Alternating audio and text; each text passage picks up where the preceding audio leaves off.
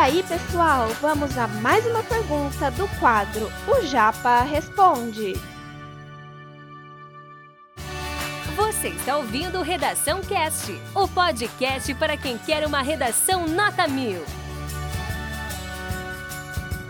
Galera, olha só, mais à frente aqui. Vamos tentar terminar então esse raciocínio comigo nesse último slide, beleza? A gente já está terminando, que é essa grande contradição que eu coloquei aqui. Segundo o censo de 2010, gente, o censo aqui eu trouxe de 2010, 11 anos depois, porque o censo que seria realizado em 2020 não foi realizado pela pandemia. E o censo que seria realizado em 2021 não foi realizado também porque houve um corte de verbas para o setor de pesquisas do censo, ok? Então não tem censo. Esse censo é muito importante para medir dados da população brasileira, mas não tem dinheiro, não houve repasse, então não teve. Por isso que eu peguei esse dado que é um pouco atrasado, tá? Mas dá um recorte da realidade do Brasil naquela época que ajuda a entender o Brasil hoje. Naquela época, em 2010, há 11 anos atrás, 15,6% da população vivia no campo.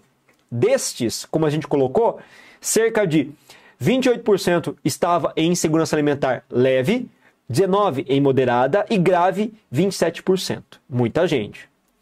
O país tem um potencial, segundo a Embrapa, para alimentar 800 milhões de pessoas, o equivalente a 10% da população mundial. E o Brasil, só o Brasil, tá? Brasil é relativamente pequeno em termos de população, tem 213, arredondando, né, 210 milhões de habitantes, ou seja, o equivalente a 2,7% da população mundial. Então veja, nós temos apenas 2,7% da população mundial, ok? Mundial, tudo bem? E mesmo com esse 2,7% da população mundial, nós não produzimos alimentos para os moradores aqui do Brasil.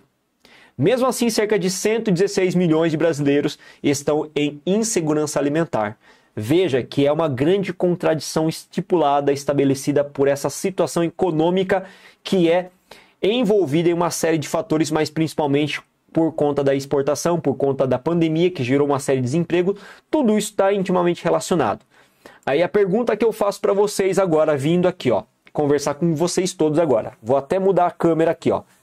Vou aparecer inteirinho, bonitinho para vocês. Galera, qual é a possível intervenção para melhorar essa situação então? O que a gente pode fazer para mudar esse cenário?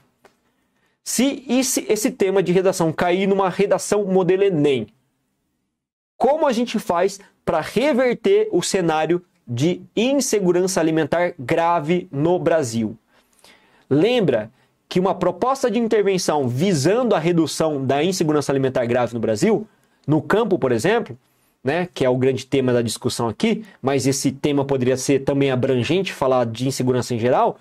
Como é que a gente faz para reduzir? Lembrando que a redução tem que ser imediata, galera. Tem que ser hoje, tem que ser agora. Porque quem tem fome tem pressa, não pode ficar esperando. Então tem que ser, tem que ser medidas, pensa comigo, a curto prazo, não a médio e longo prazo. Tem que ser a curto prazo.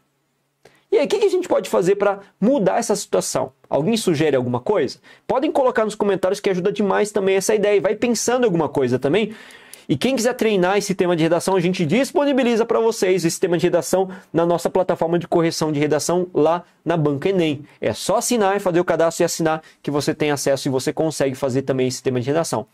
Uma das medidas possíveis, né, para você poder reverter esse cenário é tentar fazer uma mudança nas políticas públicas assistencialistas, que é uma coisa que está tentando ser feito agora, né?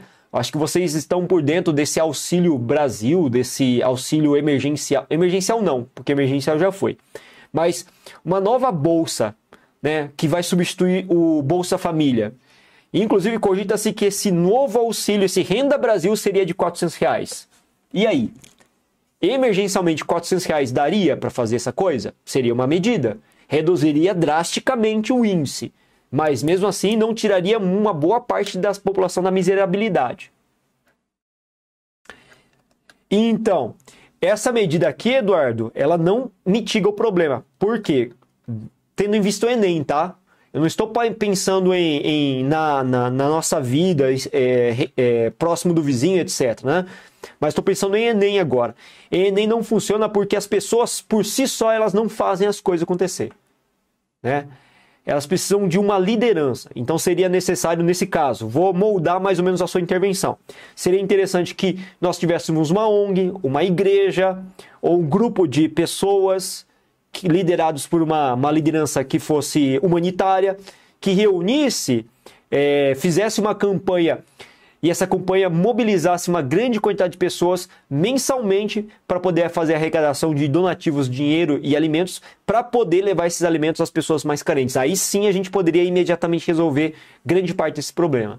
Mas a população por si só ela não consegue. Em Enem, a gente não pode ficar falando a população vai fazer isso, a sociedade vai fazer isso. A gente tem que entender que é necessário uma liderança, uma ONG que seja, uma igreja que seja que faz isso também, tá? Então são medidas assim paliativas que a curto prazo resolvem o problema das pessoas que têm muita fome.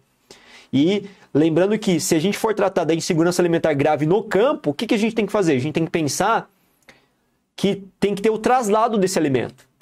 Então a gente precisa, por exemplo, da destinação de ônibus, de caminhões, de frotas, de empresas privadas para fazer o traslado desses alimentos para essas populações que também são carentes.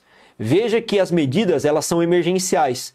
Então, quando você for fazer o Enem e pensar numa proposta de intervenção para esse tema, essas medidas elas precisam ser emergenciais, serem imediatas. Porque, de novo, quem tem fome tem pressa.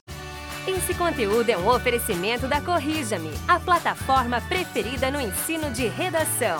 Saiba mais em corrijame.com.br.